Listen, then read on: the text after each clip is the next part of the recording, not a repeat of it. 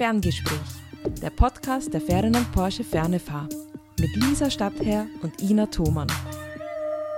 Da sind wir wieder beim Podcast Ferngespräch der Ferdinand Porsche Fernefahr. Wir haben uns wieder einen ganz spannenden Interviewgast heute eingeladen, die liebe Alexandra Raba. Herzlich willkommen in dieser unserer illustren Runde. Ich darf dich mal bitten, liebe Alexandra, dass du dich kurz vorstellst. Ja, hallo. Danke auf jeden Fall mal für die Einladung und danke auch für die Möglichkeit, dass ich mich hier kurz mal vorstellen kann. Alexandra Raber. Ich bin ja seit über 15 Jahren selbstständig, vor allem in den Bereichen Fremdenführung, äh, Fotografie und seit einigen Jahren jetzt auch dazugekommen, eben gerade durch das Studium Wirtschaftspsychologie-Studium an der Fern-FH eben auch in den Bereichen Coaching, Supervision beziehungsweise auch äh, Beratung im psychosozialen Bereich. Sehr spannend. Was waren da so oder warum hast du bei uns begonnen zu studieren? Was war so deine Motivation dahinter? Ja, die Motivation war grundsätzlich, ich habe ja ein ähm, Studium Wirtschaft, Unternehmensführung und da habe ich mir noch gedacht, also im Sinne der Psychologie, die mich auch immer interessiert hat, Wobei, sage ich jetzt mal, ein reines Psychologiestudium für mich damals noch ähm, ausgeklammert wurde. Und da war jetzt diese spannende Kommunikation, äh, vor allem eben dann auch mit der Fernlehre, äh, super, super interessant und spannend. Und dann habe ich mir gedacht, ja, das ist es. Und da habe ich dann eben Wirtschaftspsychologie eben dann gewählt. Und ich war dann sehr begeistert, vor allem dann auch, also ich habe ähm, HR-Bereich eben dann gewählt. Und ich habe mich dann sehr gefreut, dass ich da auch verschiedenste Workshops, Seminare in diesem Bereich eben dann auch hatte. Und das hat mich dann überhaupt auch auf die Idee gebracht, in diesem Bereich noch weiter eben dann mich zu vertiefen. Ich habe ja auf deiner Website ein bisschen geschaut, weil ich ein bisschen schauen wollte, mit wem führe ich da heute das Gespräch. Und mir ist da so ein Begriff ähm, ins Auge gesprungen, den du schreibst auf deiner Website. Dort steht Mosaikkarriere. Jetzt würde ja. mich interessieren, wie definierst du das? Was ist das für dich? Und ähm, was sind so deine Mosaike in der Karriere? Das ist echt eine super spannende Frage, weil dadurch, dass ihr mich angeschrieben habt, habe ich mir natürlich dann noch einmal so reflektiert, was waren denn so die, die Milestones dann eben auch, beziehungsweise wie kam es überhaupt zu dem, wie ich diese Mosaike so zusammengesetzt habe. Und da muss ich jetzt wirklich sehr weit ausholen. Und zwar geht das zurück noch ins Volksschulalter, wo ich mit meiner damaligen besten Freundin eben so unsere Karriere vor Augen schon gehabt habe, eben, dass wir beide Tierärztinnen werden und es hat damals allerdings eine englische Serie gegeben mit dem deutschen Titel Der Doktor und das liebe Vieh. Und da ging es dann darum, dass ein Landtierarzt, ja.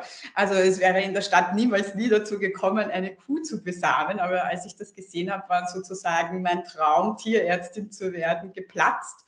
Und dann musste ich dementsprechend dann mich umorientieren, war ja, am verschiedensten probieren. Also ich ähm, habe dann Handelsschule äh, gemacht, habe dann allerdings bei meinem ersten Job dann auch für mich so festgestellt, das ist so etwas, wo ich jetzt nicht ähm, jahrzehntelang dann mich hier verwirklichen kann, beziehungsweise ich mich da drinnen sehe und habe dann begonnen, eben am zweiten Bildungsweg auch die Hackmatura zu machen, weil dann kam schon der Wunsch eben nach einem Studium.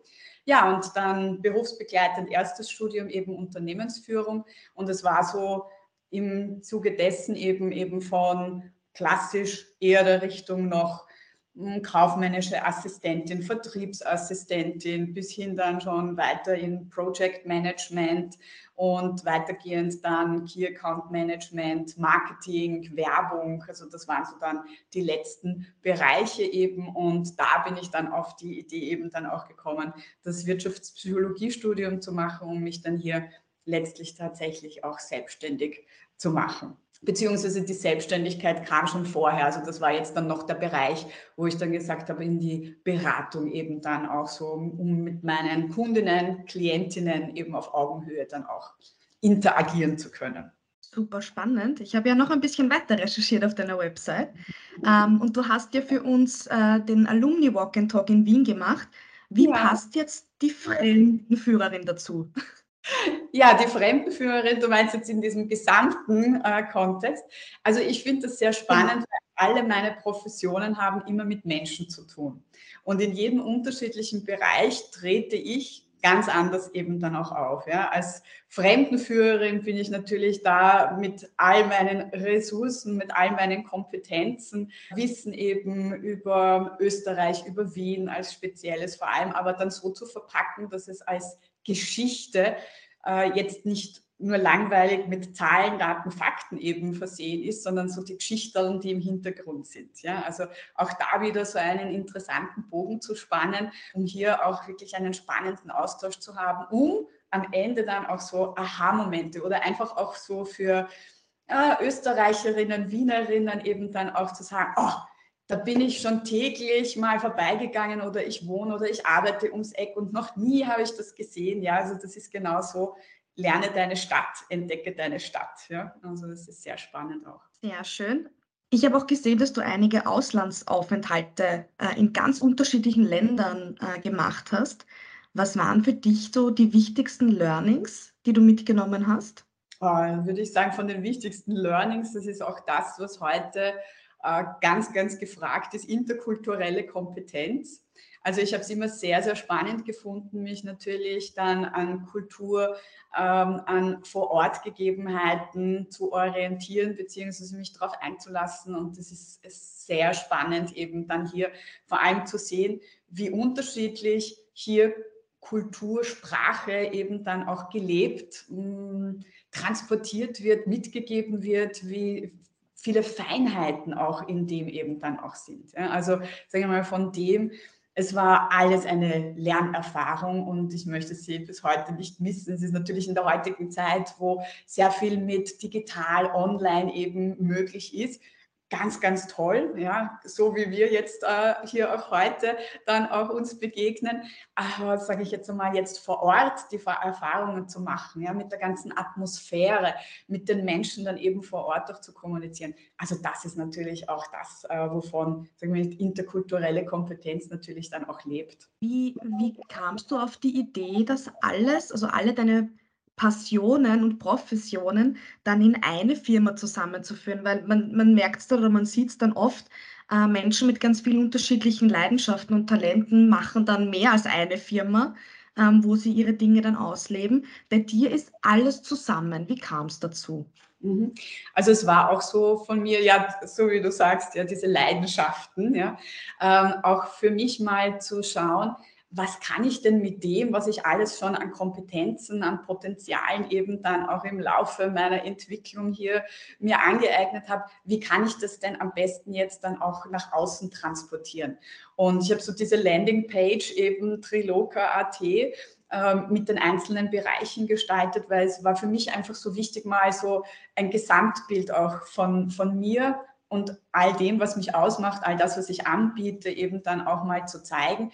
Und dann geht es natürlich in die Details dann auch weiter. Also sei es jetzt von der Fremdenführung, sei es jetzt eben dann auch, was den Beratungscoaching, Trainingsbereich eben dann auch betrifft, auch was Fotografie betrifft. Also das teilt sich dann wieder in unterschiedlich gestaltete Bereiche eben dann auch auf. Aber für mich war es einfach ganz wichtig, so ich bin ja die Summe all dieser Teile, dass ich eben auch hier in diesem Gesamten dann auch einmal aufscheine bzw. mich darstelle. Wie, wie kann ich mir so deinen Arbeitsalltag vorstellen? Mit allen drei Dingen?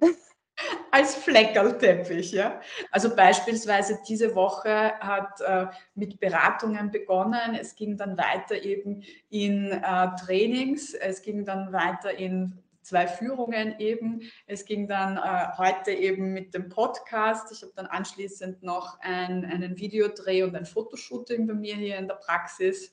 Ja, und äh, morgen ist dann auch ein Mix wieder, weil ich einen Vortrag eben dann habe. Dann habe ich noch ein Training. Ja, und auch am Wochenende ist dann wieder eine Führung angesagt. Genau. Ich bin noch ganz begeistert, äh, was, was da alles bei dir los ist. Total spannend. Äh, da würde ich noch kurz einen kleinen Step in die Trainer-Coach-Beratungs-Thematik ähm, gehen.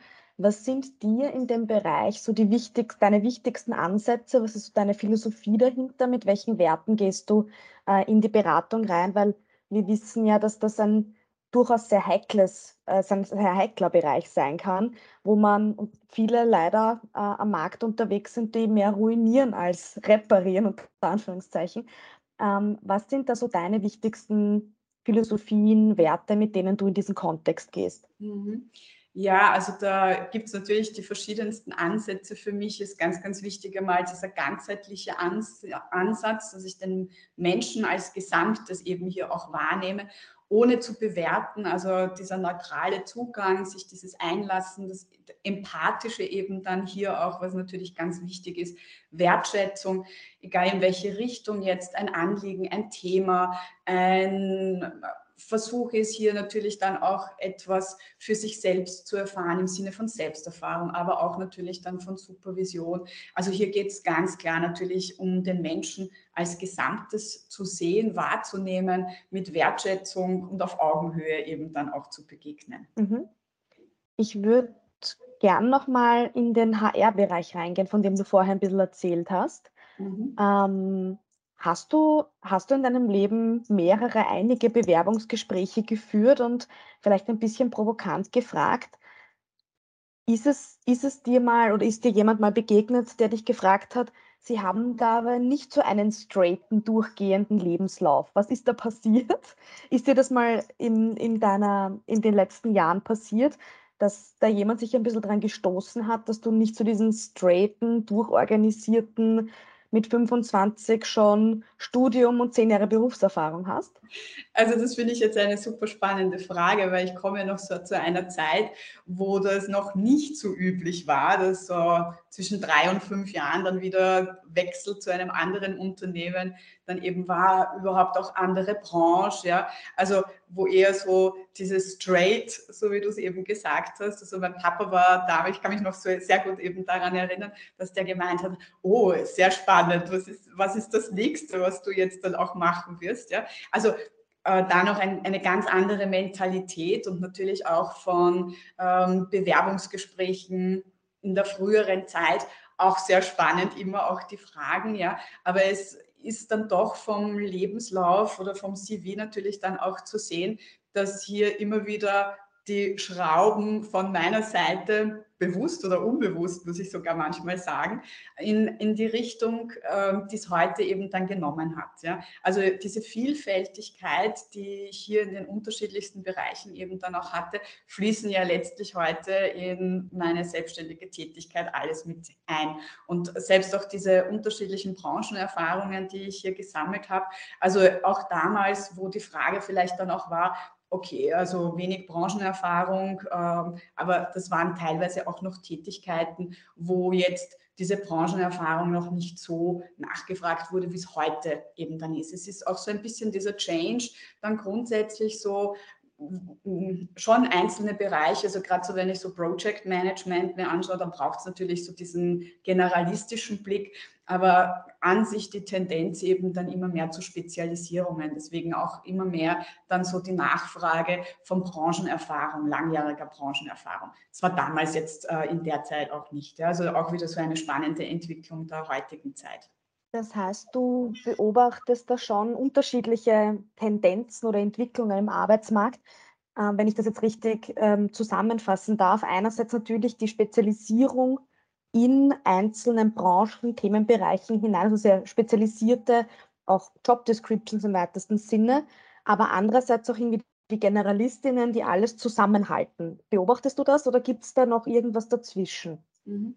Also dadurch, dass ich ja auch äh, Trainings im Universitätskontext anbiete, wo gerade hier eben Gender Diversity, Social Requirements, Arbeitsmarkt, Bewerbung ja, äh, ganz, ganz wesentliche Themen auch sind, muss ich den Arbeitsmarkt äh, konsequent mitbeobachten. Und das sind eben auch so Tendenzen, die ich natürlich dann rückgemeldet bekomme, beziehungsweise die ich natürlich dann auch, sei es jetzt auch von diversen Artikeln, äh, Studien, die natürlich dann hier auch rausgebracht werden, natürlich auch dann äh, von der Seite dann beobachten kann. Was ist aus deiner Sicht so der prägendste, die prägendste Entwicklung oder die, der prägendste Trend aktuell im Arbeitsmarkt? Also der prägendste Trend, gerade jetzt, wo in, in also gerade die letzten zwei Jahre Pandemie eben dann auch war, es ist so, was ich jetzt herausgefunden habe, so der Wunsch und England setzt das ja in einer weltweiten Studie jetzt mal, also in einer weltweit einzigartigen Studie einmal um, nämlich die Vier-Tage-Woche.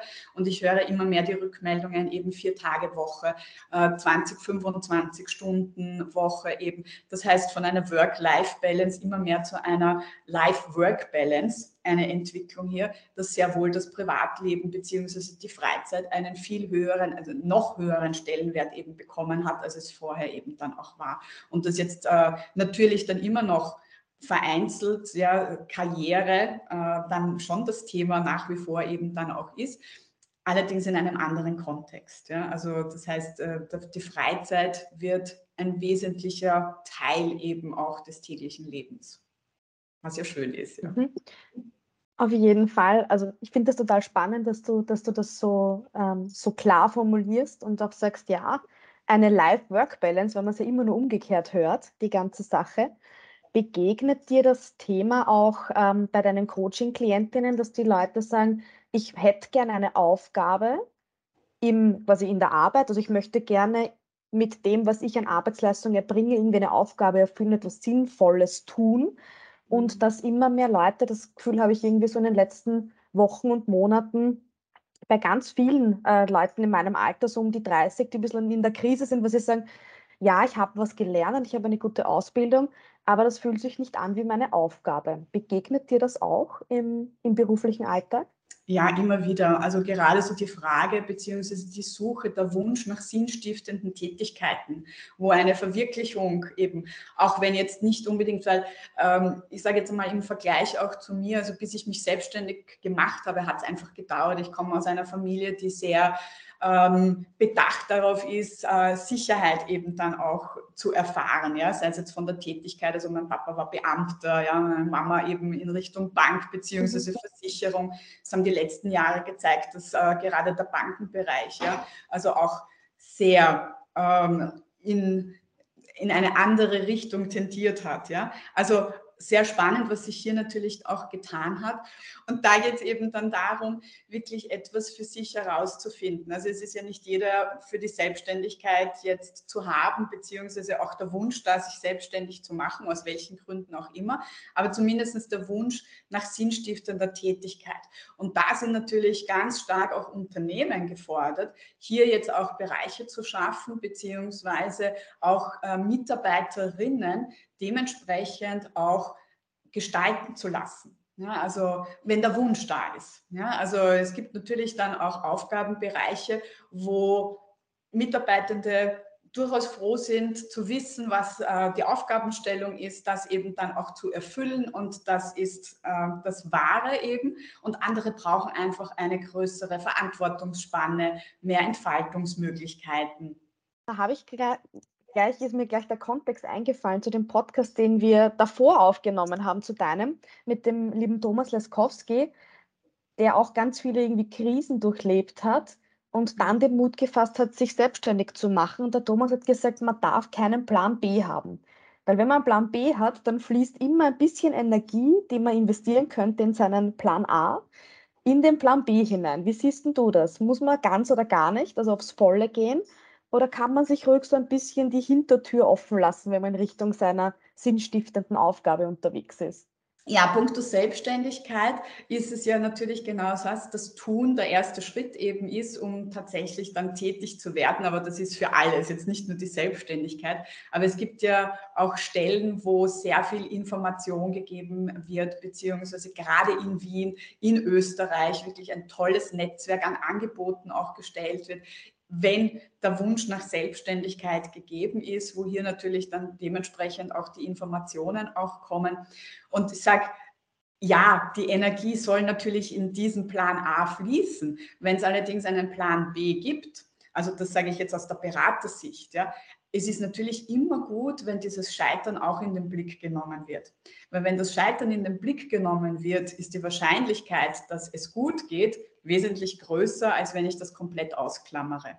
also das heißt natürlich, aber es soll von der Energie in den Plan A fließen. Ja. Hast du Tipps für so vielfältig interessierte Menschen, die sich entweder nicht fokussieren möchten ähm, oder noch nicht fokussieren können, was sie oder wollen, was sie, was sie da für Schritte setzen könnten? Mhm. Ja, also grundsätzlich von Tipps, äh, diese Vielfältigkeit in sich wirklich auch aufzunehmen und wirken zu lassen. Und eine Möglichkeit gibt es ja mal mit zwei oder dreien zu beginnen und den Rest ins Fließen dann mit hineinbeziehen, je nachdem. Ja, also diese Vielfältigkeit lebt ja davon, auch aus dem Moment heraus dann eben entstehen oder angeboten werden zu können. Und ich denke mal, das ist ein, ein feiner Ansatz, wie es möglich ist, eben hier auch für sich selbst mal Step by Step einen Weg zu finden, um hier erfolgreich dann weitermachen zu können. Wir haben immer zwei Fragen in unserem Podcast, die immer gleich sind. Wir fragen unsere Gäste immer, ob sie ein Büro haben und was so der wichtigste oder liebste Gegenstand in dem Büro ist. Ja, also ich bin ja tatsächlich jetzt gerade in meiner Praxis ja, und ich habe im Hintergrund, zumindest sieht man das jetzt ähm, hier am Bild, ja, habe ich nämlich äh, dann den Lebensbaum. Und der Lebensbaum äh, war ein Geschenk eben auch von meinem Mann. Und der Lebensbaum begleitet mich äh, durchgehend auch durch meine verschiedensten Professionen. Ist so, ich sage immer auch, auch das, was ich bei Biografiearbeit eben dann auch habe.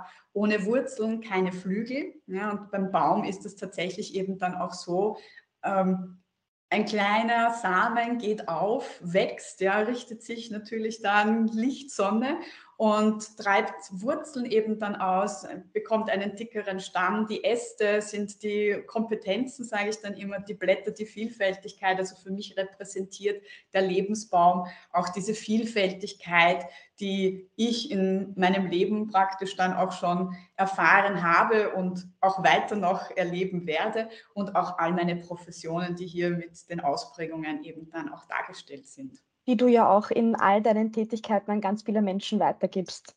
Total schön, wenn man so drüber nachdenkt, was da alles aus diesem, diesem Baum erwachsen kann. Und unsere zweite Frage, die wir immer in jedem Podcast stellen, ist, ob unsere Gäste Musik hören bei ihrer Arbeit und wenn ja, was das für eine Musik ist. Das ist auch eine spannende Frage. Ähm, ich höre zwar bei meiner Arbeit jetzt keine Musik, zumindest wenn ich jetzt diesen Beratungskontext habe. Wenn ich allerdings in Richtung Stressmanagement, Burnout-Prävention äh, gehe, dann wird oftmals auch angefragt eben äh, Klangschale. Ich habe lustigerweise jetzt gerade nämlich hier auch eine stehen. Und diese Klangschale, also das ist eine meiner Lieblingsklangschalen, die ich eben dann hier auch habe. Ich schlage jetzt nur mal dann kurz an.